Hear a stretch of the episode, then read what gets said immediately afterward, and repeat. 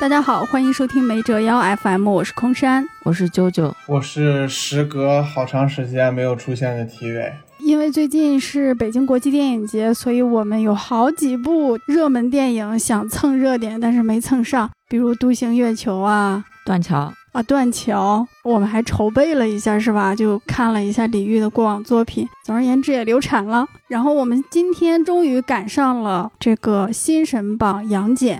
它现在豆瓣评分七点一，票房是多少呢？今天刚过一亿，这个水平在这个疫情后疫情时代的中国电影票房算什么水平？不算特别好，我觉得。这只是首周末的票房，我觉得就已经很不错了。预测票房也就三亿多，还不如《青蛇劫起》。《青蛇劫起》也是后疫情时代一点零的时候的那个电影。姜子牙是十六亿，《青蛇劫起》是五点八亿。我觉得姜子牙完全是沾了哪吒的光。哪吒的余温让他到了十十六亿，那哪吒余温好久啊！当时大家都很期待嘛，因为哪吒之后不是说彩条屋要做一个封神宇宙嘛？但是那个封神宇宙好像是一个两部电影都做完了之后，哪吒魔童降世上映之后，大家提出来的一个想象。彩条屋官方其实最初是没有这个计划的。姜子牙和哪吒明显不是一个时间线，而且申公豹也是俩申公豹呀。是的。好的，我们按照大纲来，好不好？我们先聊一下场外的问题啊。第一个就是追光的建模，我记得新神榜上的时候，大家说那个哪吒像屈楚萧，像易烊千玺，像吴亦凡。嗯，更像吴亦凡，太像了，我的天！你是说新神榜里面的哪吒吗？可是不应该是那里面的龙更像哪吒吗？龙更像吴亦凡。哦，龙更像吴亦凡。就是他那个发型都是白发，然后西装就是老炮儿里面都挺像的，太像了。追光的，我觉得新神榜哪吒应该是按屈楚萧建的模，龙王三太子是参照了一下吴亦凡的造型，三太子的父亲还有人说像于和伟。哎，这么一说还真挺像。总之，这个追光的这些角色，大家都会觉得有一个真实的明星被他们参考了。这个杨戬，这个我觉得真的挺像吴谦儿的。谁？吴某凡？不像啊，杨戬完全不像吴亦凡，好吗？完全不像。就吴亦凡是那种尖脸，但杨戬的脸非常方正，非常端正。哪儿？杨戬也很尖，好不好？追光哪个主角的脸不尖？追光所有主角的脸都超级尖，好吗？那你们觉得像谁？其实我看不出来像谁，但是我觉得她好漂亮啊！尤其是她戴着那个头巾的时候，我感觉她是追光过往所有动画作品里面最帅的一个角色，最漂亮的一个角色。但是那个头巾一摘下来，就嗯，这个人失去了刘海，就变了另一个样子。他那个头巾还是扎染工艺的，是不是也能代表中国文化？你这都知道，不愧是时尚达人。其实当时。当时这些所有的角色，我都觉得什么白蛇呀、哪吒呀、杨戬呀，他们这些人都做的太，就包括这个沉香，我都没看出大区别。但是那个谁一出现的时候，我就觉得嚯牛逼，就是四大天王那两个天王一出来，我就觉得哎有一点变化。我以为他们只会做这种帅哥美女的网红帅哥、网红美女，没想到也能做这种长得像我这样的五大三粗的人。我觉得四大天王他可能参考的是那些寺庙里面，呃，神殿里面原本就有的四大天王的形象吧。对，但是他也同时也就是结合了他们的那个画风嘛，又合理，然后又特别，我就特别喜欢那四大天王那几个造型。刚刚啾啾又去确认了一下杨戬的长相，有什么想说的吗？对，我就想说杨戬是追光最好看的男建模。那跟女建模比起来，就不是最好看的了吗？嗯，也是最好看的，是最好看的建模脸。我觉得他就是更像是杨洋和严屹宽的那种脸，就非常端正。他的包括他的眼睛也没有那么大。杨洋有那么一点儿哈，有点像。包括他的鼻子啊，我就感觉你们俩是在这块儿，就好像像选后宫一样，就在这一直评论人家杨戬像谁，然后评论他建模。对这个动画作品建模，这个人物造型是重要的一关。对，哎，不知道你们有没有看过那个卷思亮那个？看过，他有点像那个男男主角靳玄。我觉得那个男主角才是更方正一点，更像严屹宽。对对对。杨戬就是有有点偏向那个风格嘛，就不像是以前那种眼睛特大，然后脸特尖的那种。哦，我觉得他的脸好尖呀，就是他的眼型可能稍微长一些，就或许是为了搭配他额头上的那个长的眼睛吧。我觉得他这次他的眼型是正的，我之前追光老是喜欢弄那种吊脚眼，是吗？对的，对的。有点斜的那种眼睛，特别大。这次比较方正。沉香不也是斜的吗？哦，对对对，掉眼角是吧？沉香就是追光以前那种建模风格的感觉。那你们觉得这里面那个女性角色婉罗像谁吗？完全没有任何辨识度。嗯，我已经记不起她的样子了。我也觉得没辨识度，但是她的衣服特别好看。就他一出场的时候，我前面有观众说：“哎，这是小青。”小青感觉脸更尖、更长一些啊。对，其实当时这个白蛇和青蛇，我的说实话，他们要是把衣服换了，我也分不出来个谁是谁。但白蛇还挺有特色的，它是个圆脸，有点啊。对，我觉得白蛇特别像杨超越啊，脸圆圆的，但是下巴有点尖，然后眼睛非常大，非常漂亮。杨超越可能还更好看一点。在我看来，追光就特别喜欢吴亦凡的那种形象，比如他在《青蛇》里面做的那个男版的小白，又是一个灰白头发，简直跟吴某凡一模一样，有没有？太像了。穿着那个什么比较利落的那个户外的服装，哎呀，我的天！我觉得要是吴某凡没出事儿，他们会持续用下去。哦，刚体委说什么被打断了？这部动画里头的申公豹是我觉得就三部现在出现申公豹，我觉得最帅的，而且最有最有个人魅力的。我第一次就感受到我喜欢上申公豹了，不是因为他后来洗白牺牲啊，是他一出场那个劲儿，我就非常喜欢，我就感觉这好像更符合那种原著的那种申公豹，但是又加上现在的审美，包括他做的那个造型，就醉乎乎的那个状态，哎，反正就亦正亦邪那个味儿，我还挺。挺挺挺吃这一套的，申公豹是最像真人的一个。对对对，我也是这么感。他到底像谁呢？特特别像一个明星，到底像谁呢？特别像一个真实存在的人。申公豹是个单眼皮儿，是吧？嗯。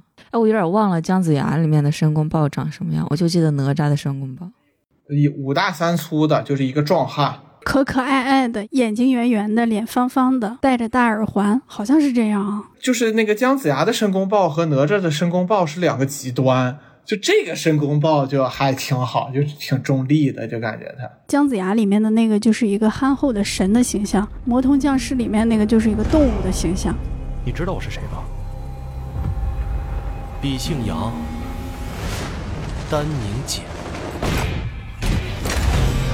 从眉山独领一方的幕府，到游荡四方的赏银捕手，再成了蓬莱的逃犯。哎呦，我做什么事了？我什么事？你与沉香同谋，欺师灭祖，戕害同门的事。我。好，那么另外一个由杨戬引出来的问题，就是我们现在经常能看到的极限定档的问题。它是在八月十五日官宣定档，八月十九日，也就是说它只有四天五天的宣传期，非常的紧迫。然后最近还有一个情况，就是王一博和陈晓的那个《冰与火》直接开播了，到了第二天，官方微博才发了预告，还有。现在还在映的《断桥》，八月三日宣布定档，八月十三日只有十天的时间。我印象里面还有《少年的你》，他当时只有三天，十月二十二日宣布定档，十月二十五日。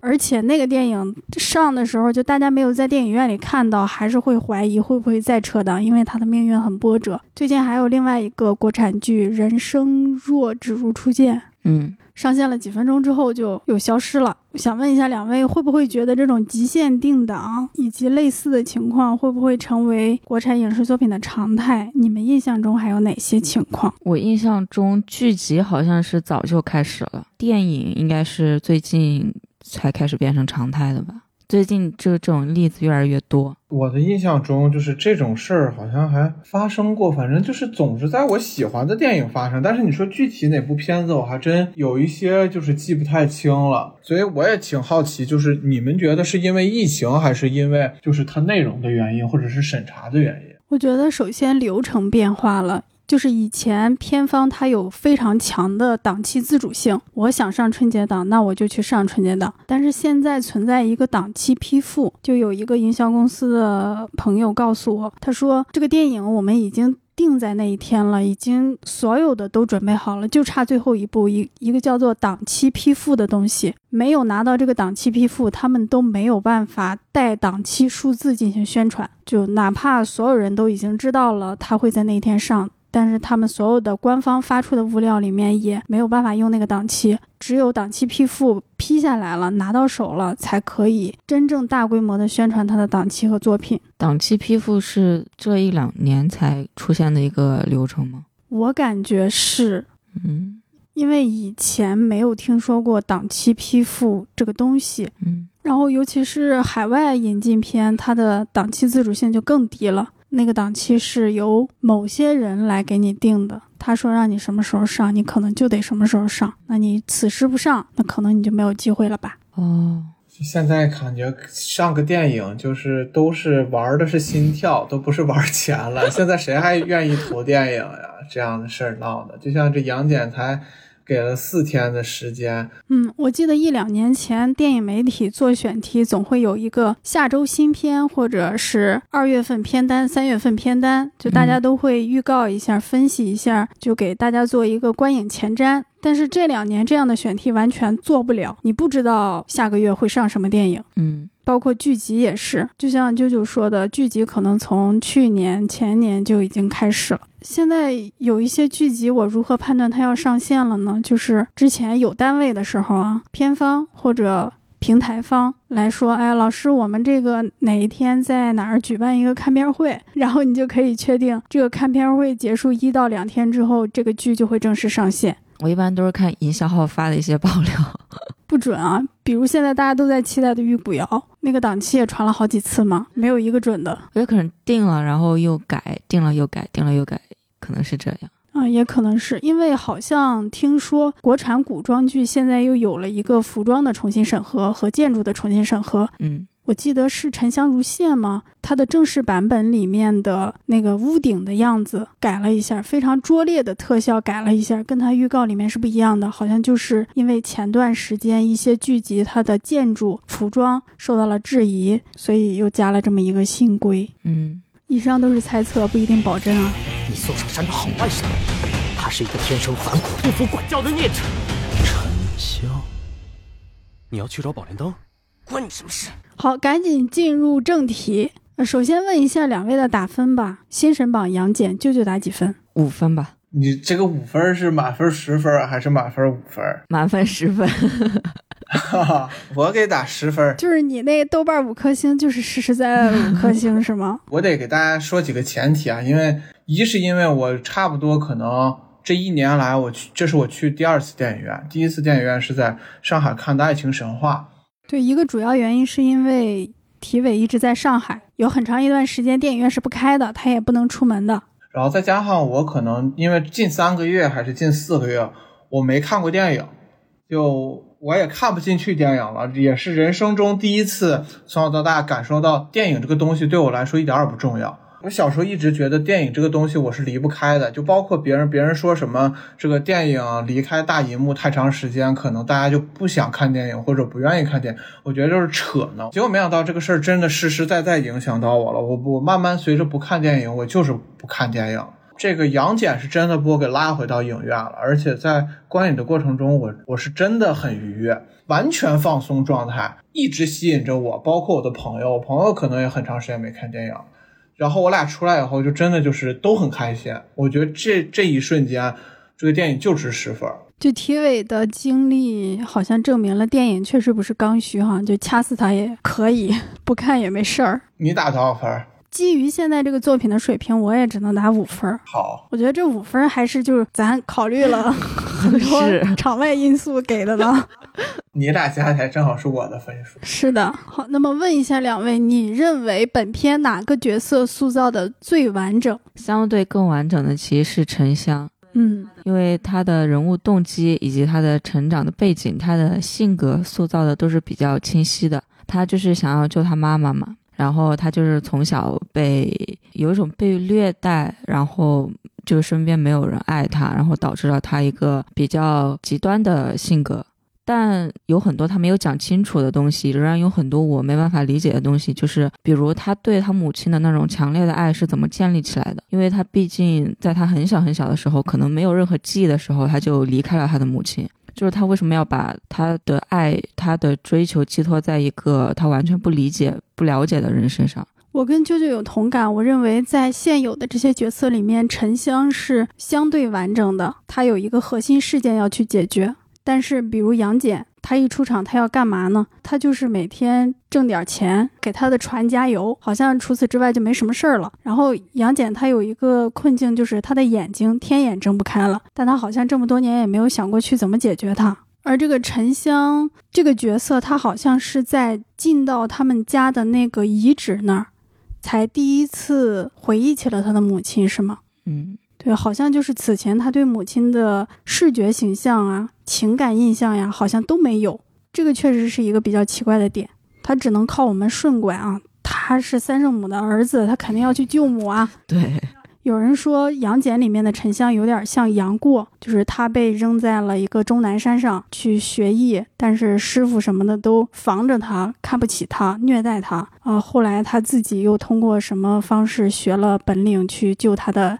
为他的母亲啊什么的复仇之类的，塑造最完整，在我看来是一个杨戬哦。就是大家都说沉香，就是还不如把这个杨戬叫做沉香呢。我觉得不行，还是杨戬，因为大家都说他模仿星际牛仔嘛。因为我我这段时间一直看星际牛仔，我也特迷他。你能否给大家介绍一下星际牛仔是谁？他的故事是个什么故事？你为什么又说是谁？哦，因为我不知道星际牛仔是什么东西。呃，《星际牛仔》是一个一九九七年的一个动画，一九九八年吧。然后它没有漫画原著，就直接就是动画。然后一共有四四到五个船员，然后就是在那个浩瀚的太空中，然后他们当赏金猎人。每一集都会出现一个任务，主线呢埋藏在副线的这个过程中，就是每一集都会有一点点小小的主线。然后主角呢就是那种天生散漫、漫不经心，叫 Spike。然后他有个助手是一个大壮。然后还有一个美女，那个美女就是一个小偷，然后还有一条狗和一个疯女人，一个疯的萝莉。那感觉《杨戬》里面的这个哮天犬是把那条狗和一个疯萝莉结合在了一起。对的，太像了。《星际牛仔》里头那条狗是柯基，这个不知道是个什么狗以外，其他基本上就是一模一样。那你快讲一下，你为什么觉得杨戬完整？完整在哪？就杨戬一开始他就是这种吊儿。吊儿郎当的，然后他觉得一切都跟他无关，他也现在不是神了。结果随着剧情的深入，发现了他自己的这个外甥，这不就是 斯派克吗？然后又发现了自己师傅的阴谋，然后到不敢相信自己师傅做出这一切，最后还是为了所谓全天下的人民，然后斩断了与师傅的这种连接，然后把师傅给杀了。我觉得所有杨戬自己他的事情是自己主导的。包括他教沉香武功，然后去找沉香，就找回从前自己的那个过程。沉香是一个被剧情推动的工具。好，我现在要立刻对你进行反驳。你快反驳吧。首先，杨戬是怎么知道沉香存在的？因为有一个叫婉罗的很富有的女性去找他，要求他去找沉香，所以过了这么多年，他才终于知道哦。我有个外甥叫沉香，然后他现在长这个样子，这是杨戬主动去做的事情吗？这是杨戬在推动剧情吗？不是啊，这是婉罗在推动剧情。沉香怎么可能是工具人呢？沉香一直在往前走啊。杨戬他那个啥，他知道沉香是他外甥，不是他主动去找他老师玉鼎真人去了吗？才知道的。他是不是相当于有点那种破案性质的？然后。然后发现了这个东西，去找他师傅才知道的这件事儿。杨戬他是被卷入这个沉香主导的这个事件里面来的。对，如果婉罗不来找他的话，就仿佛他跟这个事情不会产生任何关系。而且婉罗好像还不知道这个赏银猎人是杨戬，不知道。他后面因为说了，说你竟然是杨戬，两个和沉香有关系的人在无知的情况下产生了交集，嗯，这不是扯淡吗？这在剧作上，你要是说。婉罗就是故意的也行啊，就是从事件上来说，杨戬是被卷进这个事件的，但是这个事件的发展都是杨戬一直在推动的呀。这个事件就是沉香要劈山救母嘛。对，宝莲灯的灯油是不是沉香找的？灯罩是不是沉香找的？灯芯是不是沉香找的？灯芯就在沉香身上。杨戬的作用就是你手上的这个是灯芯哦，它烫着你了。就怎么可能是杨戬推动这个故事？所有的事情都是沉香要过关斩将，在这个过程中出现了阻力、危机和有帮助他的人。你们说的也有道理，那就杨戬和沉香人家双主角设置的挺好的嘛，互相推动。我觉得他做成双主角也会比现在要好一点。嗯，就是他有一段戏我看的特别奇怪，就是杨戬和沉香突然有一段杨戬教沉香练功的戏，你还记得吗？那个在影片的后半段突然来了一段 MV，九转玄功是吧？对对对，好酷，特别奇怪。我觉得这个应该在一开始两人的关系就应该要建立好，如果走双线的话。对，到结尾的时候突然来这么一段已段，经没有时间了。对，主要是那个时候要是再不教的话，后面就没法打了。然后这个杨戬为什么要改名叫木二郎，也没有讲。这个其实我我可以解释，你快解释解释。杨戬是二郎神，但二郎神不是杨戬。二郎神一共有四个形象，在不同的朝代，它有不同的故事。然后有一个叫赵二郎，还有一个叫孙二郎，还有一个是叫什么二郎，反正一共四个二郎，还有一个是杨戬杨二郎。就每个朝代信奉的这个二郎神也不一样，就包括他们有的地方会有二郎庙，那个地方也会有二郎庙。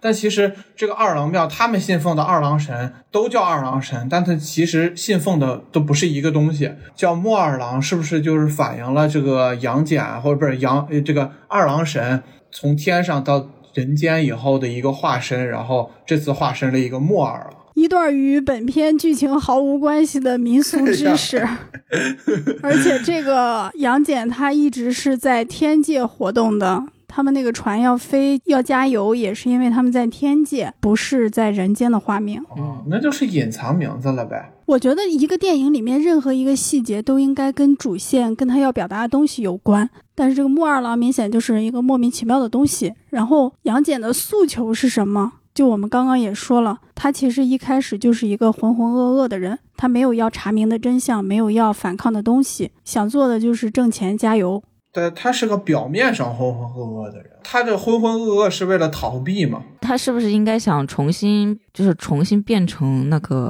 二郎神啊？因为他现在不是类似于有种被贬的那种含义嘛？就他想重归神位。他其实没想变回二郎神，我觉得他就是想躲避自己当年二郎神那个身份，躲避自己的过去，所以现在假装的浑浑噩噩的，什么都不在乎，为了不触及到自己真实的内心嘛。但是吧，这个杨戬的痛苦啊，对过去的逃避呀、好像也没展现出来。没有看不到，他有跟什么人接触过？对方指认出了他的身份吗？一次是那个在那个毒坊，一个小东西，就那个猴子，就是他指出了杨戬，但是我们并不能感受到杨戬的痛苦。就感觉是正常被挑衅的，被挑衅之后的反应，也没有很痛苦、很想逃避什么之类的那种情感，也没有对自己天眼关闭有什么？不忿是吗？对对对，这点我倒是同意，因为他跟他师傅说话的时候，他师傅说你这眼睛打不开了，他好像也说就睁不开，他也开了，他也没说师傅你想想办法什么之类的。哎，他到底想不想重开天眼啊？我就一直很怀疑。他好像是想睁开吧？他不是说他有一次试了只睁开一条小缝吗？然后看到很多光是吗？嗯，我觉得这样的角色他适合做导师，就是有一个跟他当年很像的角色，阴差阳错需要求助他，他通过教导这个真正的主角，完成了自己内心的一个救赎。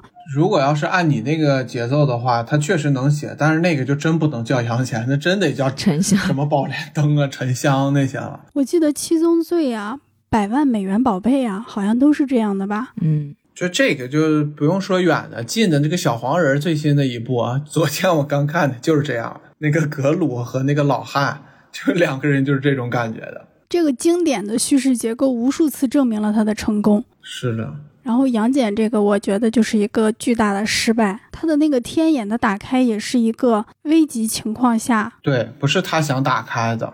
他用玄鸟的力量给他冲破的一个外力。那么他的内力是什么呢？他内心的动机是什么呢？就是我终于看清了师傅所设立的一些骗局吗？我终于睁开眼了，我终于不瞎了。面对他自己的过去吗？就是我们现在解读，其实他这个天眼打开能有很多意义，种种，但是这个电影好像都没有特别明显的做出来，不完整是断的。对，会不会有删减的原因呢？不是听说被删了很多吗？因为这里面新神榜这个概念不是这在杨戬里面从来没有被提及吗？啊，新神榜不是说要重新排位封神吗？就是大家要去抢那个榜上的名字。我看到有人说，就是玄鸟放出来会让这个旧的封神榜失效，然后重新陷入劫难，大家重新争夺榜上的名单。我觉得这样写会顺很多，要不然你到最后就是那个叫什么来着？玉鼎真人，就那个什么金光洞，对，就是那个洞，他维护那个洞是要干啥呢？哎，真的，你这么一说，很有很有道理。我一直不明白，就是玉鼎真人为什么要维护那个洞。这你这么一说，就是他是为了原来他自己的那个被封的那个高高在上的名号，他怕新生榜自己就下去了。好像申公豹之所以复仇啊，之所以搞事情，也是为了迎接下一个榜，嗯，然后这样他就能够不再看那个什么海眼儿。而去做一个别的神仙。假如这个封神榜更迭是真实存在的，我也看不出现在这个杨戬跟这个榜单有什么紧密的关系。他到底想不想上榜啊？对他想上榜，他就应该努力把他的天眼打开，他应该努力，应该去努力。你们有没有感觉，就是前面这个这个电影的叙事特别缓慢，然后就不紧不慢，后面就就赶，有就开始感觉就哎来时间来不及了，我要赶了，我要快点结束了。信息量很大，后面，然后结束的也莫名其妙，就突然在一个情况下，然后就就结束了。我那会儿都没反应过来，哎，这演完了。我觉得他前面是比较以一个正常的节奏去推进的，虽然有一些废戏啊，但他后面就塞了很多东西，就一场戏给你塞两个反转。我认为是从人间那里他到达长安之后吧，彻底垮下来的。啊，对，就是他宛罗、沉香三个人碰面那儿。对，见面然后正式揭开这个故事的一些真相。其实前面都是铺垫，铺垫的时候你就跟着往前走嘛，很多事情没有解谜。但最后解谜的时候，你就觉得啊，这是什么鬼东西？对，一开始呃，宛罗先反转一一下，然后杨戬说我不信，杨戬又反转一下，然后两个人打一打，然后又去救母，不知道在干嘛。而且宛罗这个角色非常的莫名其妙，在那场戏里面。就首先大家现在都在说的这个宛罗杀申公豹，他声称说想要帮申公豹解脱，但是明明过了好久，杨戬去了，申公豹还搁那喘气儿呢。对呀，说不通，那儿根本说不通。而且感觉如果没有他那一下，申公豹可能还能抢救一下。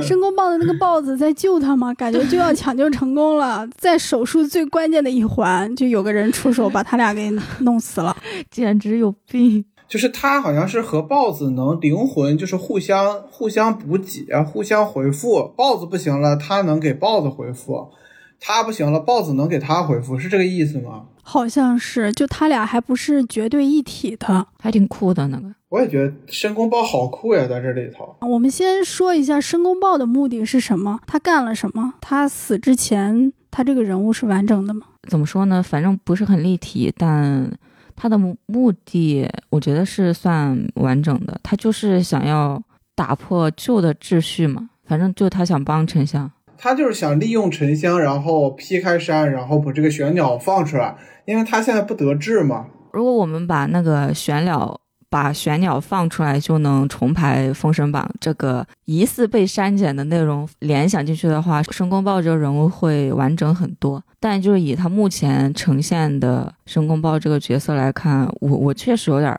不太理解他的动机。对他亦正亦邪，但是那个正邪又没有做出来。比如他最后其实是为了救沉香而牺牲了自己。对，但是前面一直呈现的是他对沉香的利用，他们之间也没有建立什么深厚的情感。而且他死的时候，他还做出了一种悲壮的感觉，无效悲壮，就是嗯，怎么突然升华了呢？对啊，不洗白他，我觉得也没有关系，会让这个人物反而更加立体。对。就我我不知道的是，为啥他突然就是就是宁死也要就是让这个沉香达到目的？是因为他已经预言了自己死了以后会变成一个魂魄，然后去往新的封神台吗？其实申公豹他救沉香的时候，也不一定觉得自己会死啊，可能就先帮他挡一下，我待会儿等他走了，我再逃走。等你撤了，我也撤了。结果正准备撤呢，这这个谁就那个罗来 了把罗给给他弄死了，说我解脱你。这还不如直接这么搞成一个有点黑色幽默的东西。你们不知玄鸟出，世间大乱。那你也不该将我母亲压在莲花峰下。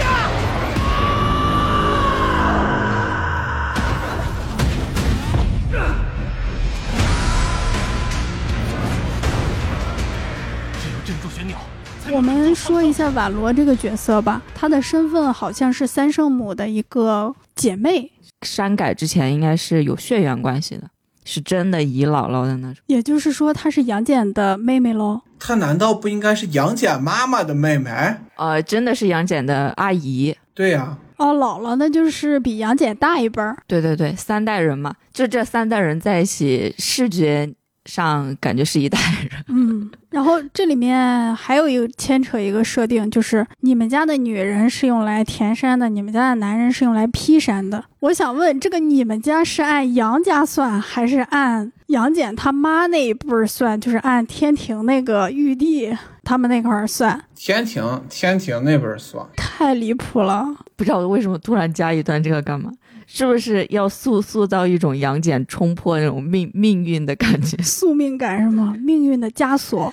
对，真奇怪。婉罗他的目的是什么？对你这个打十分的，你就自然的被绑定在了那个正方，我们是反方。你快解释一下，婉罗是干嘛的？这个婉罗，我觉得就是负责美的，我真没觉得他他有啥作用。然后他们还帮了一堆倒忙，然后莫名其妙黑化，莫名其妙洗白，也不知道他到底是知道还是不知道，是大智若愚还是真傻。婉罗他的目的是不是想救他姐妹的女儿？他救他姐妹的女儿，其实我觉得没有必要这么拐弯抹角，就直接救就可以了。不是，因为他需要沉香来劈山啊。就感觉他把沉香手上的那个灯芯儿解下来，他自个儿也能去劈山，因为他就是他们家的人。他可能没有那么大的武力呢。那沉香也没有啊，沉香这么多年都在那儿耽误事儿，啥也没学过呢。然后吧，中间他还跟沉香走脱了，走失了，就是还得去找个赏银猎人，说你去帮我找到这个人。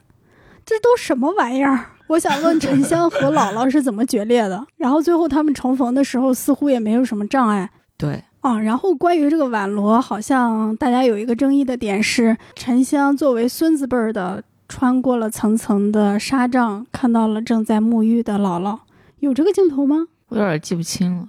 我印象也不深刻了，我咋印象没有这个镜头呢？但我也看到你说的这个说法了。我也没记住有这个镜头。然后宛罗在里面还有一句台词，就是他们登上骊山看那个烽火台，想起了烽火戏诸侯的那个典故，他就反讽了一下，什么都是女人的错。你们认为这句台词出现在这里有价值吗？我以为这是个铺垫，就是说他他是那个褒姒，啊，我觉得他是那个 boss，结果没想到就是一句台词。我看这个台词的时候，反正我是浮想联翩。《封神演义》，我觉得我特喜欢这个，就是把女性这个“红颜祸水”这个词儿给打破的。最后妲己临死之前表达的意思就是这个意思，那不还是纣王的问题吗？再说了，我就是为了完成我的 KPI，我就是女娲给我派来的任务，我就是过来。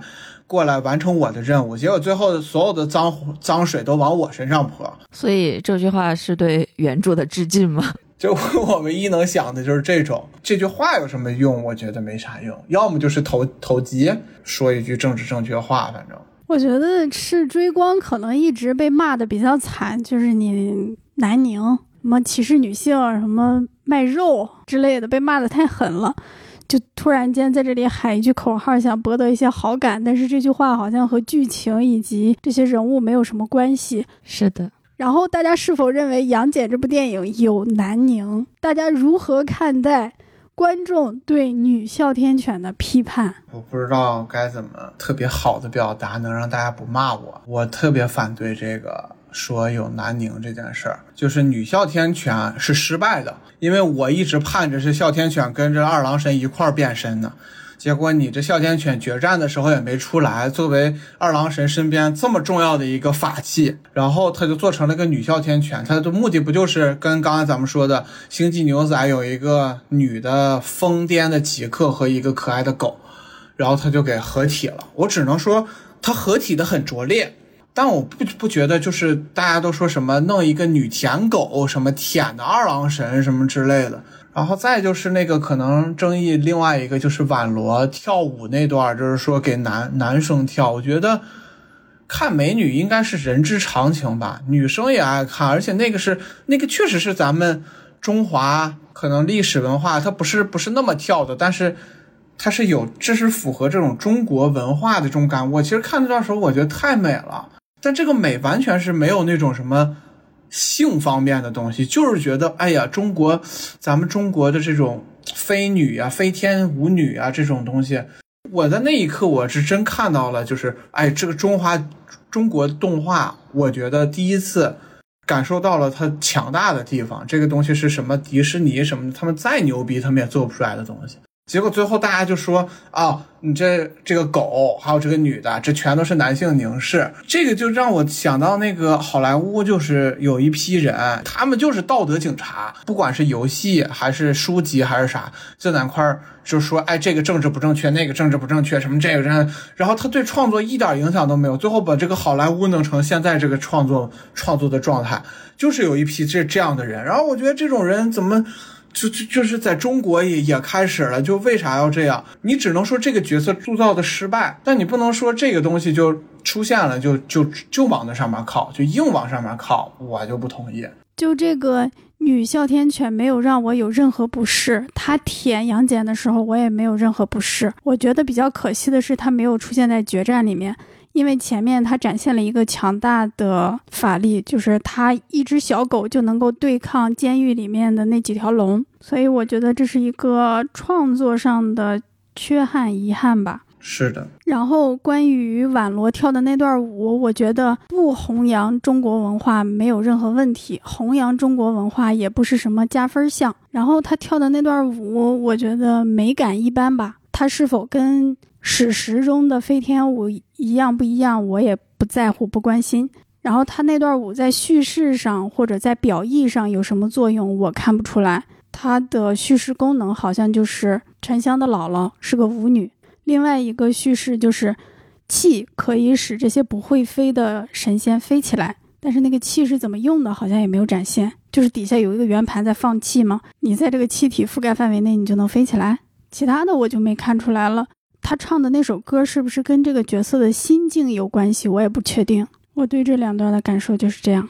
就是婉罗跳舞那一段，我觉得是还挺好看的。但第一太长了，第二完全可以删掉啊！对，删掉对这个叙事没有任何影响，就一段废戏。嗯。然后女哮天犬呢？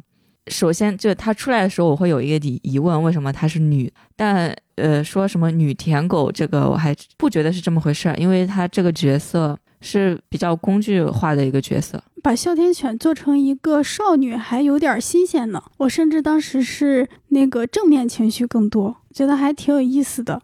主要是哮天犬，包括他们那队人，就是突然就戛然而止。那他前面出来还有啥意义啊？就除了救了他们，在监狱里头救了他一下，而且去监狱又有什么意义呢？其实这我也去监狱是为了让杨戬重逢那个讲天津话的小子，然后让那个讲天津话的小子带他去一个中转站，让他去人间。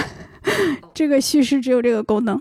嗯，在现在的这个环境下，大家可能不太喜欢把狗和女性 联系在一起的角色吧？可能是吧，这证明了一种时代的进步吧，就大家的敏感性提高起来了。其实大家只要养过狗，就知道狗有多喜欢舔人了，它就是那样啊。如果这个哮天犬是一个男的狗，这样舔你觉得没问题，但是会觉得女的这样舔有问题，那就证明你有问题吧。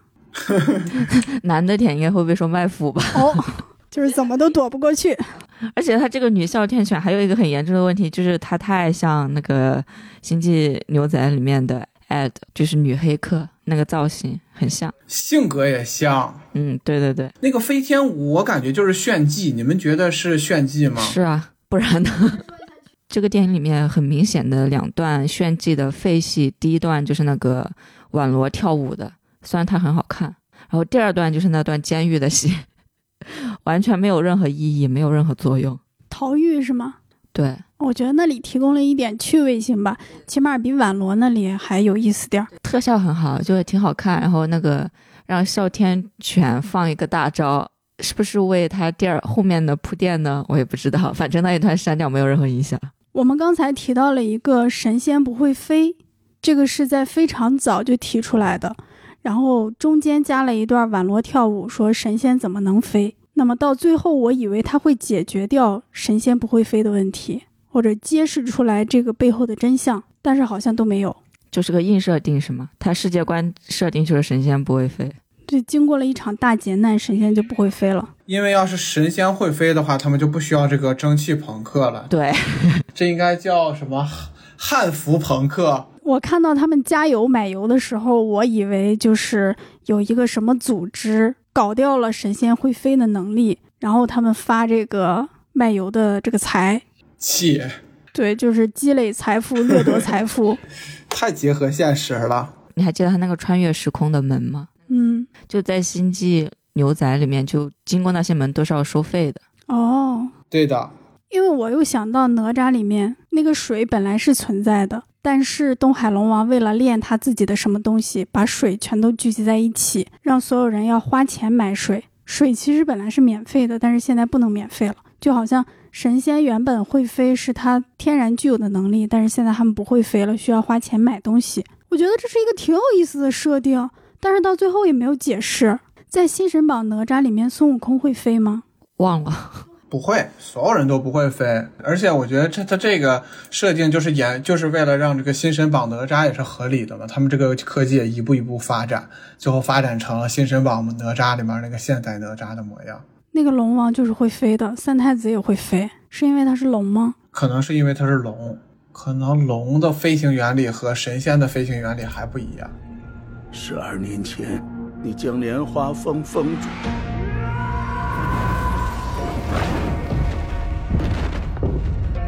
可是灾祸连连，妖魔鬼怪纷纷而起。华山的莲花峰下，镇住了一群玄鸟，他们是万火之灵，有毁天灭地的力量。一旦爆发，天地崩裂。杨戬不能让沉香劈开华山。好，那我们聊一下这个终极设定玄鸟，它的样子是凤凰的样子。特别奇怪，看到后面我都有点莫名其妙，看不懂，真的看不懂。我也是真看不懂。两方人对这个玄鸟有两种说法，然后没有一个人出来解释 到底为什么。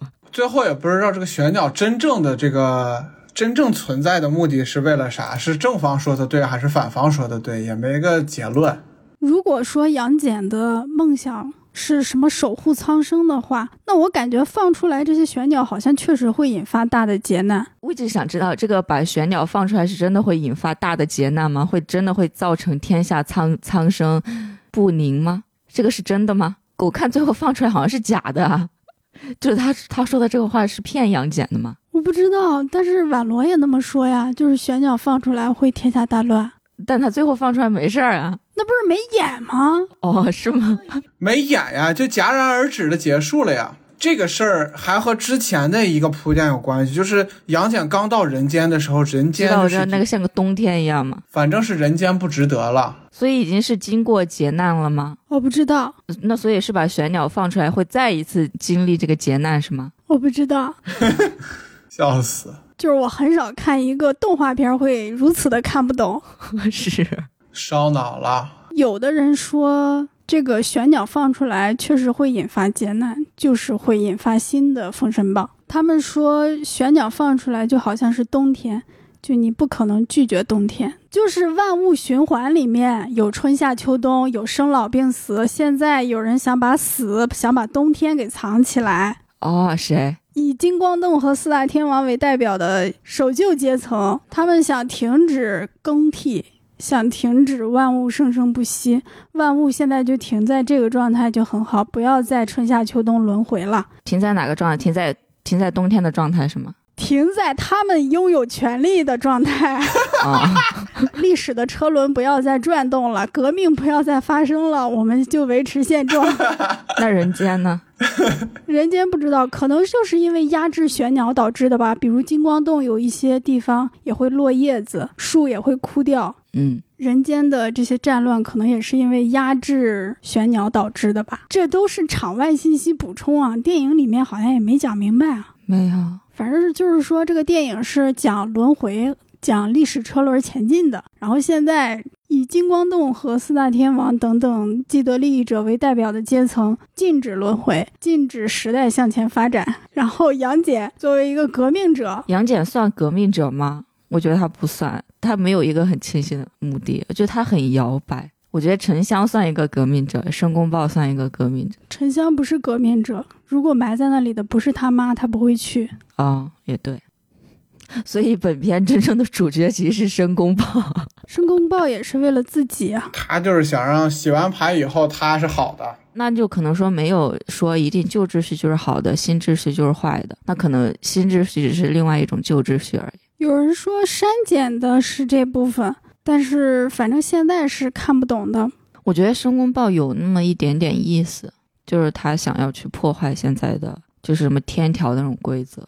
对他想要重新洗牌，但是他也就只到重新洗牌了。至于这个洗完牌再发什么牌，好像他也没有什么特别明确的目标。我不知道你们有没有看过焦恩俊演的那一版《宝莲灯》，忘了，太久远了。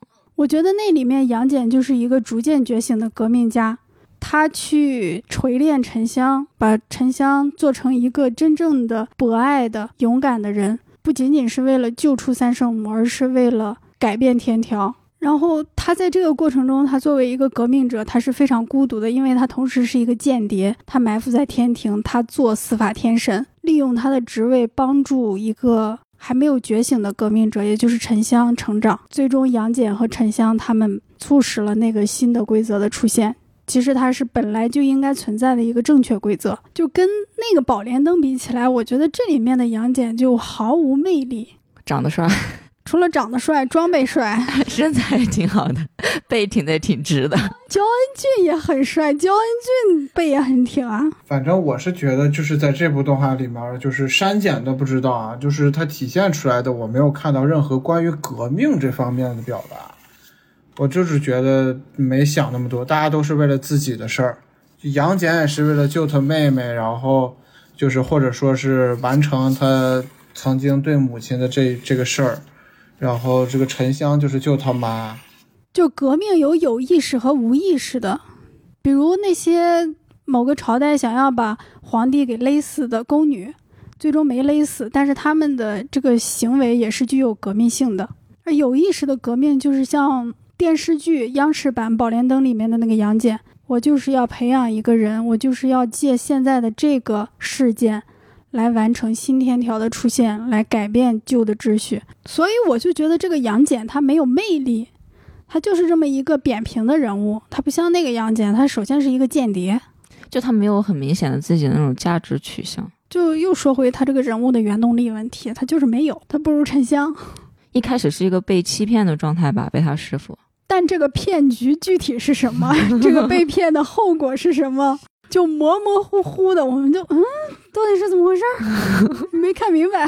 我们到现在也不知道玄鸟 到底能不能放出来，放出来到底会怎样。反正我们现在至少知道玄鸟放出来那个金金沙洞还是金什么洞就会塌。金霞洞，金霞洞，它应该叫金霞洞。我们一直说金光洞哦，而且这个金霞洞在整个天庭、整个体制里面的地位是如何？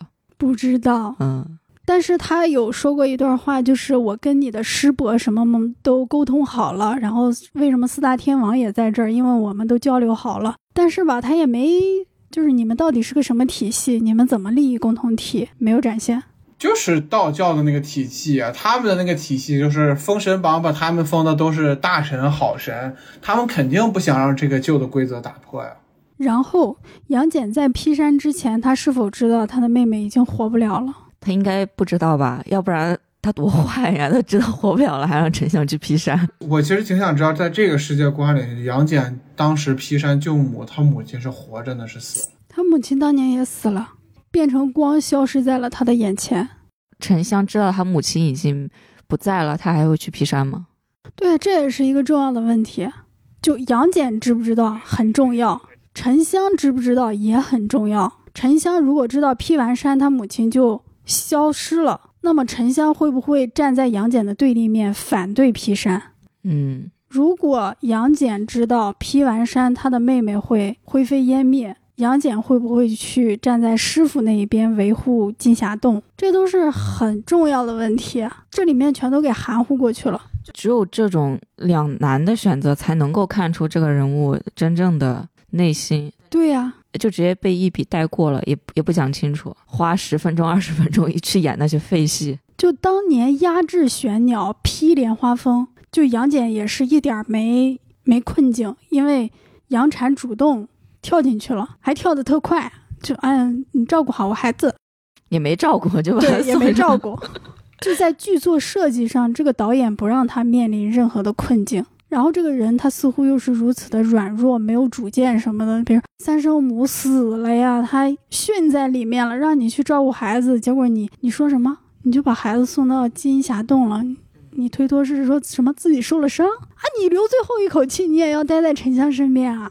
受伤十十几年之后也不去找人家，你的理由是师傅说成年之前不允许你见沉香，这都什么玩意儿？好可惜哦，就是追光最帅的一个男性角色被写成这样了。然后我还想问一下，沉香的爹呢？我不知道原著里面他就已经死了吗？这里面也没有任何一点提过他爹，因为这个沉香他才十几岁，那个劫难上一次的劫难也是十二年前还是十几年前，十二年前。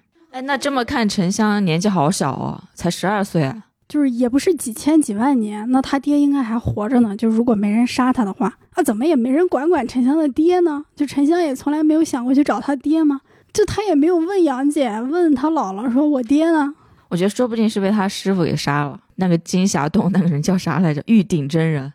这个就是主创反映了当代当代育儿现状，爸爸去哪儿了？这都影射现实了。？”你说的这个是开玩笑，我说的是很严肃的这个剧作问题，这极其之不完整啊！央视版的那个电视剧《宝莲灯》里有沉香的爹，而且戏份很重要。在沉香完全失去法力，成为一个乞丐乞讨回家之后，是他的父亲带着沉香重新去回到他学武艺的地方，让沉香重新振作起来。沉香父亲形象的塑造，也使我们理解为什么三圣母作为一个神仙，作为一个仙女会爱上一个凡人。那就只能当他死了。虽然也没交代他死了。其实这个故事跟《封神演义》原著里面的那个逻辑差别还挺大的。在《封神演义》原著里面，就是事儿都已经写好了，比如哪吒就是会一箭射死石矶娘娘旁边的童子。当石矶娘娘找过来的时候，哪吒的师傅会很厌烦，说别人算不到啊，那些小神仙算不出这个命来就算了，你自己明明知道哪吒就是这个命，你还过来找事儿，你怎么这么不懂事儿？就那个意思。嗯，《封神演义》是一个大型的，就像一个彩排现场，所有人都知道，就这种大神都知道剧本，包括自己的还是别人的。在《新神榜哪吒》里面也有这个宿命感的东西，就是又得抽一遍龙筋。但是到这个《新神榜杨戬》里面，好像就是没有剧本，就大家不知道天命是怎么回事儿，就好像那个逻辑给消失了。嗯，这师傅还以为就能我金霞洞还能再维持很多年呢。这咱们都知道的是宝莲灯，但是我听说啊，宝莲灯是根据二郎劈桃山这个故事改过来的。为什么要把还把二郎神作为一个阻挠沉香劈山的这么个人，就是属于是这个勇士屠龙终成恶龙这种故事吗？我们现在知道的宝莲灯的故事是在建国之后才形成的，以前没有这个故事。哦，因为导演跟你说了差不多同样的话，他就是说，既然杨戬自己也劈山救过母，那为什么他还要阻阻挠沉香劈山救母？然后他想去探究一下这个背后的故事。但我查了一下资料，就是就是沉香的舅舅其实不是二郎神，不是杨戬。那都是很久之前的事儿了，我觉得我们不用追究那个。宝莲灯的故事范本就是那个动画片《宝莲灯》，沉香在土地公公的帮助下逃出了天庭，拜孙悟空为师，最终用宝莲灯和他的一把斧头劈开了山，战胜了他的舅舅，战胜了天庭。那杨戬其实，在那个里面没有特别的展现，他就是以一个反面形象塑造的，可能就是你自己办成了一件事儿，成为了一个特权阶层，那么你就会无限维护自己的权利吧，而忘记了你自己是从群众中来的，也是曾经的那个披山少年，现在你却有了这么大的改变。这个故事形成的时间节点也比较有意思，它是在五十年代、六十年代成型的。发天象地，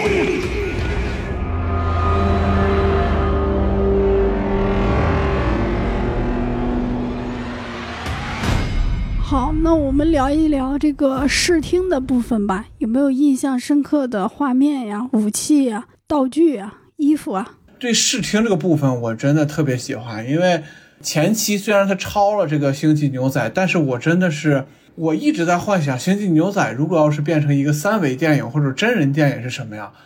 我觉得杨戬给了一个可能性，虽然他这个画风是中国风，就虽然剧情不合理，但是我觉得整个画面就是神仙已经不会飞了的那个世界，创造的特好。然后就包括我觉得这个制作组。在这一部动画里头有数不尽的力气，就原来老说什么国漫之光啊什么的，我就感觉他们已经把劲儿已经就是发挥到极致了，然后我做到这个程度了，你看我做的有多好。这次我感觉这个杨戬的制作组的画风啊、想象力呀、意境呀、创造的各方面，就感觉我还有呢。我先给你展示这么多，咱们以后再看。就包括那个最后那个三选二的那个在太极图里头那个。包括对他那个师傅，他和他师傅下棋的那个环境，我我都特别喜欢。整体我就更偏向于视觉这一块，就导致了我对这个故事没有那么苛刻。你打五星，我还以为你对这些人物、故事情节有什么深刻理解和与众不同的观点呢？结果就看画面，看画面咋了？这看画面我觉得挺好的，你们说说吧。画面哪块行，哪块不行？太极图那一段，好多人说棒呆了，棒呆了。我想知道那一段哪好，就是为什么太极图里那一段会备受赞扬？因为那一段他突然在一个三 D，然后精细制作三 D 情况下转了一个中国山水画的二 D，就那种一瞬间的反差感就会让你哇。然后呢？那里面有什么场景吗？有什么动作吗？魔力青还是魔力啥来着？放的那个琴，然后出来的这把铡刀，不也过来挺帅的吗？我觉得那一段还算是比较有想象力的吧，但也不至于说大家说什么棒呆了、棒呆了，很牛逼的那种，倒也没有。因为太极图是一个可以就利用幻象把你引进去，然后把你关起来的一个设定嘛，是有想法、有审美的一个很明显的对比。我必须要吐槽，就是哪吒里面有一个一模一样的设定。就是哪吒自刎那一段是吧？不是不是哪哪吒那个魔童里面哦，魔童里面的那个山河设计图，对对，报仇暴徒。为什么会报仇暴徒？特别像那种二十年前那个呃县城地摊十块钱买的那种山水画，然后挂在家里的那种东西。可那个重点展现的不是进到了土里面之后各种元素水火之类的自由运用吗？但我觉得那个图的设计啊，审美都挺土的。然后我觉得对比之下，追光这一段还算比较有想法、比较有审美的啊。那我蘸一下可可豆吧。我觉得那里面师傅首先是用了一个笔，然后他在那个图里面不停的使山水火树发生改变。我觉得那是一个训练场，就还挺有意思的。山河设计图里面整个场景就这种风格的。你描述一下这个风格，用你的语言。哎，我描述不出来。你可以把这张图放在你的那个简介里面。我说他那个不就是年画的风格吗？啊，对对对对对，就是那种东西。哪里怎么就成年画了？我的天！就是那种农村家里头挂的那种山水山水的图，然后一般上面还有个胖娃娃，然后拿了个金鱼，招财进宝，什么富贵。我印象比较深刻的是他那个船。它那个小船，蓝色的还是绿色的，非常漂亮。后面有两个几个翅膀，一个非常狭长的飞行器，觉得特别美。然后它那些浮在半空中的建筑，搭配上一些绿色、蓝色荧光的那个招牌，我觉得也很有意思。是一个新鲜的由追光创造出来的视觉产物，还有这里面也有各种义肢，就跟哪吒又续上了吧。嗯，他的那些广播，比如去加油站、去那个穿梭器那儿的一些广播，我都觉得挺有意思的，有一种对现实生活的戏谑。这是不是都是跟《流浪地球》学的？行车不规范，亲人两行泪。对对对，我不知道为什么大家都喜欢说这句话，他韵都没有压上，我念出来觉得很奇怪。是的，韵都没有压上，都不顺口。还有，因为你们两位都是日本动画片的爱好者，我想问一下，你们对《原神》和《火影》里面的须佐能乎以及《啾啾》里面的替身攻击的看法？须佐能乎是一个招式，它不是一个常规的一个，就是所有人都能召唤出来，就是宇智波一家能召唤出来的东西。所以不是元神吗？更像是一种招式，它确实是就是跟元神的运作原理是一样，是本体的精神精神力越强大，须佐能乎越强大。然后本体有什么新的技能，须佐能乎也会出现什么新的技能。本体用什么武器，须佐能乎可以用什么武器。而且须佐能乎分局部和完全体，比如完全体，它就是好像是一个日本武士那样的感觉，披着盔甲。所以每个人的须佐能乎都一样。只有宇智波家，对啊，宇智波家每个人的须佐能乎都一样吗？呃，宇智波家也不是每个人都能练出须佐能乎啊。我好像只见过宇智波佐助有，这个是练出来的还是召唤出来的？练练，然后就是每一个人的须佐能乎长相也不一样，虽然都是紫色的武士啊。那那个须佐能乎是很大很大的那种吗？很大，就跟这里头的那个元神差不多大。佐助的肉体就好像是须佐能乎的一根手指。嗯，对的。须佐能乎有时候他只召唤出一只手臂，比如我捏住一个什么巨大的东西。哦。有的时候它会只有上半身，因为我只用胳膊；有的时候会完全体，我的腿什么的都出来。那杨戬里面一出来就是一整个都出来吧？嗯。那须佐能乎乎的战斗方式就那种纯力量战斗是吗？也有招式，也是可以用武器和招式的。须佐能乎他会射箭，他会用各种武器，他跟人差不多，所以他还是靠力量嘛。他本身就拥有力量，他可以远程攻击，也可以近身搏斗。近身那么大，怎么近身搏斗呢？那他对面的那个人很小，不是一一下子被他锤死了吗？就是召唤九尾嘛，对付九尾的一种方法。哦，对，九尾也是很巨大的。这个主要是用来对付鸣人的是吗？不不不不不，他可以对付一切。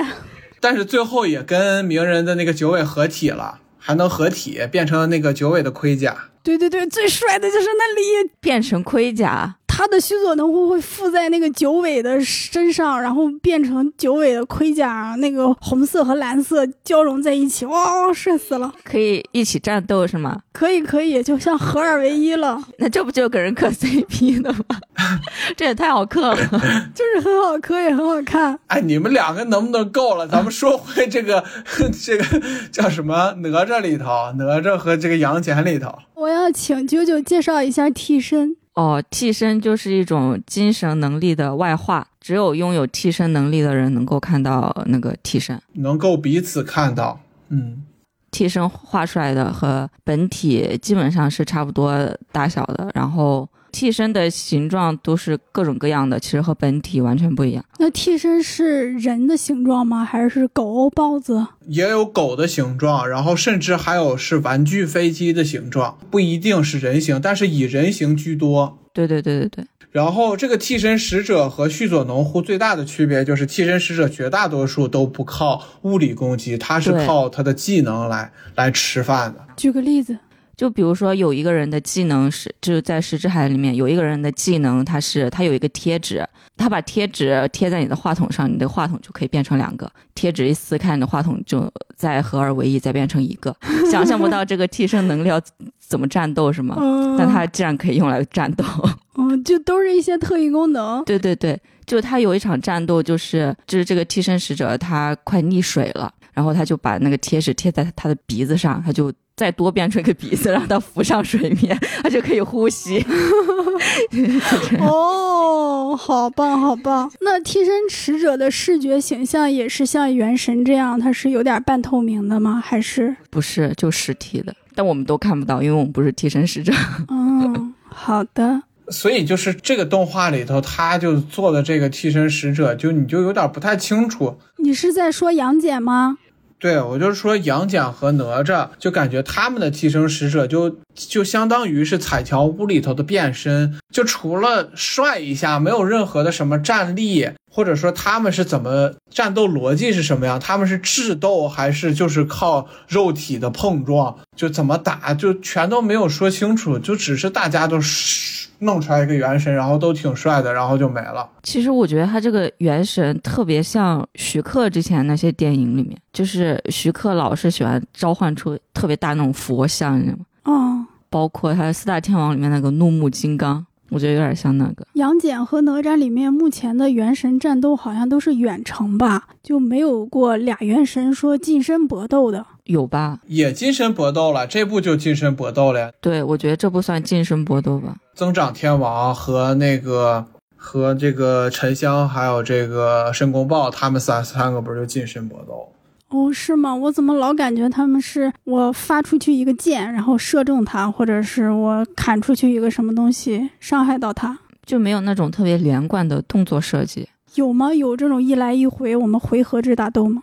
你看那个谁，沉香，沉香的那个元神也是拿了一把沉香的那个小刀，然后他就捅进那个增长线天王的那个元神里头，然后增长天王就真的被沉香给捅了一刀嘛。但好像就是一个动作，没有那种来回的招式。我觉得对元神的处理还是他们可以做得更好，就可以做一个那种像做一个火影忍者这种，就是打打来打去的，就每次就变一下就完事儿了，就看不够。就有有一场戏我还看的挺爽的，就是。那个四大天王里面，其中两个人第一次和杨戬打斗的那个戏，就是杨戬帮助沉香逃跑的那场戏。那一场没有元神出来，就他们把他的武器，就是琴，还有那个伞，然后那个琴音可以变成刀刃，可以化成刀刃，然后攻击杨戬。然后杨戬的他那一片口琴，对对，类似于口琴的东西，他吹出来的音乐也能变成武器。我觉得那个设计还挺好的，但有点太港片了，我觉得。我马上想到那个六指琴魔，杨戬的那个口琴有点奇怪。他前面还有一段是在监狱里，他用那个琴吸引看守的注意力，那几个龙。嗯，但是我就觉得他没有讲明白这个琴的功能到底是什么，就怎么他能在那一段突然间吸引注意力了呢？四大天王的打斗戏你们印象深刻吗？对哪个武器印象比较深？就是对那个琴呀，琵琶。那个伞，我对那个伞的印象比较深。那个伞做了什么？我有点忘了。那个铃铛响起来的时候，能够那个声音能够变成武器吧？啊，能够射出来一些东西，射出来箭啊什么的。我记得他后面最后决战的时候撑开了，但撑开之后发生啥我就忘了。第一次碰上杨戬的时候就撑开了。哦，那个伞做的还挺漂亮的，就双层的是吧？嗯，还挂了一些什么铃铛啊，七七的八的东西。但我印象里，在《西游记》什么之类的，那个伞是用来收东西的，就是可可以把它困进去。我以为这里面也会烧，结果不是。还有那个雕，哦，那个雕最后战斗了吗？他也没干啥，就偷袭了一下二郎神。然后那个杨戬说：“那个，哎，你怎么也老四也来了？还有呢？这不四个吗？还有一个是谁？还有一个增长天王嘛，就在一块守那个。”守着那个宝莲灯的那个灯灯罩哦，就是在那个灯塔上把那个连接的木板全都砍掉的那个人是吗？对对对，就是他。嗯，他好像是用的剑是吗？嗯，这里面的武器都有点重复。那个玉鼎真人不也是用剑吗？嗯，然后杀申公豹的时候用的剑雨是他杀的申公豹吧？呃，那个剑是他的，最后杀申公豹的是网络。对对对。他的那些剑，我觉得还挺好看，就特别气势恢宏，特别大场面。最后那一把巨型的剑啊，也很让人印象深刻。嗯，然后我觉得追光动画还是有个问题，就是所谓的大决战，老是一下就完了。是的，它不是一个连续的递进的，最终迎来一个巨大高潮的动作戏。我觉得他可能是前面招用的太多了吧，大学生没招了。有可能是那个哪吒那时候也是。他最后跟这个谁东海龙王决战的时候，也是两三下完事儿。嗯，可能这就是传说中的高手对决，点到为止。杨戬还算做出了一点层次感，因为他元神是后半段才出来的嘛。他眼睛开了之后才出来的，是吧？对。然后我我记得哪吒，我非常不喜欢哪吒的一个点就是，他的打斗戏太重复了，而且完全就是放大招，没有任何设计感，这让我非常不爽的一点。这个里面可能因为角色多、武器多，就会有一些变化。不是那个婉罗是用那种丝线的东西，有很多人吐槽这个口琴音乐啊，是蓝调吗？还是爵士？觉得不好听？我觉得还挺好听的。爵士就是挺好听，只不过是星际牛仔太牛逼了，就是已经是神级别了。你模仿他，你就是没有好下场。我没有看过《星际牛仔》，我不知道有多像啊。非常像，你打开《星际牛仔》看五分钟，你就会觉得很像了。你不就完全都不用看完？哦，我的天呐，一模一样。它包括它转场啊、打斗用的配乐都和《星际牛仔》一模一样。你这么说不会承担法律责任吗？风格一模一样，没说旋律一模一样啊。舅舅老师说的是风格一模一样，但是我觉得很好听，而且很新颖，就是在一个神话的故事里面用这样的有一点西方色彩的音乐，很不一样。而且它里面好像还有用到了民乐的乐器跟这个所谓爵士的搭配，我都觉得挺有趣的。嗯，希望他能出一个原声碟吧。杨戬，我们就是为他而来。你万万不要插手，否则。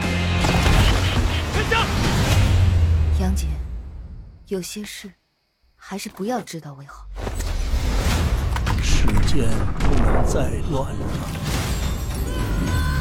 就算错。那我们就来到尾声了。追光现在已经出了七部长篇，《小门神》《阿唐奇遇》《猫与桃花源》《白蛇青蛇》《哪吒重生》。你们认为杨戬在其中的排序是什么？因为我没看过《小门神》《阿唐奇遇》《猫猫与桃花源》，后面这四部我的排名是白蛇大于青蛇大于杨戬大于哪吒重生。哪吒重生还能排杨戬后面呢？我因为我觉得哪吒重生那些动作戏想象力都没有什么设计感，所以我不是很喜欢，包括它的剧情也不咋地。那怎么着，剧情也比杨戬强吧？是比杨戬强，但是它视觉方面也不如杨戬嘛，我觉得。嗯，好的。我也没看过前三部，我也只看过后四部。后四部我觉得我的顺序是白蛇、哪吒还有杨戬是同样的，然后青蛇排最后。我把哪吒重生排到第一位，把杨戬排第二位。呵。倒数第一、倒数第二吗？不是啊，正数。白蛇为什么你会觉得不如他们呢？白蛇就是一个很普通的故事啊，白蛇有什么值得赞扬的吗？但是白蛇当年我感觉做出来也挺新颖的，在在当时那个那个那个那个时候，我也觉得。你要现在做，我觉得确实也挺普通的。但我认为他真正确立风格还是在这个哪吒重生。杨戬这个片儿吧，就是其实我们不知道它真正的面貌是什么，我们只能看到现在的这个版本。它的视觉上，我认为是超越了哪吒重生的，他自己的体系、视觉体系，我觉得也挺完整的。可惜呢，就是故事支离破碎。然后我们对比一下这几年比较好的、有影响力的动画作品啊，《魔童降世》、《姜子牙》、《罗小黑战记》、《雄狮少年》，你们觉得杨戬能跟这些作品相比吗？太能了呀！最多和姜子牙比一下。那你们认为这几部里最好的是哪一部？全加上我，我我其实还是最喜欢的，我还是觉得哪吒和杨戬，然后是姜子牙。哪吒有俩，哪吒重生的哪吒，还有杨戬的杨戬。啊，我觉得哪吒重生比哪比魔童降世也酷太多了吧？魔童降世就是个全龄全年龄段的。但是哪吒重生就就很酷呀，他很很不一样，他敢于创造一个新的世界。我最喜欢的肯定还是雄狮少年。那你把杨戬排在什么地位啊？你认为他跟姜子牙不相上下是吗？比姜子牙好点儿。哦，那就是姜子牙到第一，然后杨戬到第二。对，我认为真正好的动画作品是雄狮少年、魔童降世和罗小黑战记。他们三个，我认为都是在不同维度拓展了动画电影的表达，动画电影的影响力。罗小黑怎么拓展了？罗小黑是非常成功的二维动画电影啊，里面的大战，我认为比一些三维动画电影都要好看，镜头的节奏极其强。你怎么把你最喜欢的大护法给剔除出去了？因为大护法是更早一点的作品，我们只看了这几年的，而且大护法那样的作品也不会再出现了，就不会再做了。你看现在杨戬都被搞成这样，你就知道，就是我们永远也无法看到太子秋后登基是怎么登基。哎，然后《雄狮少年》他就是做了一个如此大胆的现实题材，真正让我们有感触的作品。《魔童降世》它就是一个集大成的商业作品，如此成功。吸引了那么多的观众，就是不能因为它是全年龄段儿，大家现在一回头就有点瞧不起他吧？这也很奇怪。它的特效就是好呀，故事就是流畅，人物就是完整啊。但我就是不喜欢，不喜欢那是个人趣味的问题，但不是作品质量有什么重大缺陷。对的。好，那我们来聊一下最后的彩蛋啊。第一个是孙悟空和李云祥出现，这个会让你们很惊喜吗？不会。不会，因为这不是杨戬已经在他们那里头出现过了吗？对我其实主要的疑问还是那个小猴子为啥会出现？那个小猴子应该就是一个普通的妖怪吧？我也觉得。就一直活着，但是在人间活动，就当做说书先生来骗点钱。就真的只是个普通妖怪吗？他感觉现在他在彩蛋里就是串联了一下这三个人物。对，主要是他这个彩蛋没有新的信息量。但是它有一点点指向，就是孙悟空和杨戬有关系，他们有过巨大的交集。没有很感兴趣，我挺感兴趣的哦。然后说到这儿，我又想到了我们之前说的那个人物关系啊，老带新，一个失败者和一个成功的年轻人。《新神榜哪吒》里面就是这样一个落魄的隐居的孙悟空。带出了一个新的年轻的李云祥，嗯，然后我就特别好奇这个沉香的未来要怎么办？沉香在新神榜里面的地位是什么？因为封神榜上跟沉香没有关系，他是后来出现的一个人。我还挺期待李云祥和杨戬发生点什么的，因为他俩好帅呀。杨戬是帅的，李云祥我持保留意见。啊？但但是我想知道，就是这里头会不会再有个什么新神榜姜子牙？我也有点想看，不知道哎，反正申公豹已经出来了，玉鼎真人也出来了，金霞洞也出来了，姜子牙还会远吗？结果就出来一个长安三万里，这是讲什么的？李白的故事吗？我就看着好像对上诗了。我以为他们会继续搞新神榜，然后没想到出来一个长安三万里。据说这是新文化三部曲，他们开了多少个宇宙了？嗯，但是我看到那个酒葫芦的时候，我第一反应是申公豹。我觉得，啊，是不是申公豹转世了，还是怎么样？哦，哎，你这么说，我想想，我觉得申公豹有点像李白。我第一反应就是李白呀，这不是对上诗了吗？都对，申公豹喝酒吟诗作对，感慨人生，落魄不羁，仗剑走天涯，有点像李白。你们对新神榜这个宇宙还有没有展望？对于追光还有没有展望？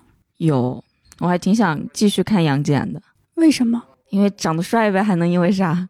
挺想看，就是他们真真正把这个封神榜给推翻，弄一个新神榜，把那些各路神仙都是赛博朋克这种风格的，我看看要怎么展现。然后大家都有元神，然后元神互相打，最好再有一个那个战斗力啊什么的都弄好了，就是打的方式都弄好了，然后就互相这种乱战，这多好看呀！只要封神的，我觉得都好看。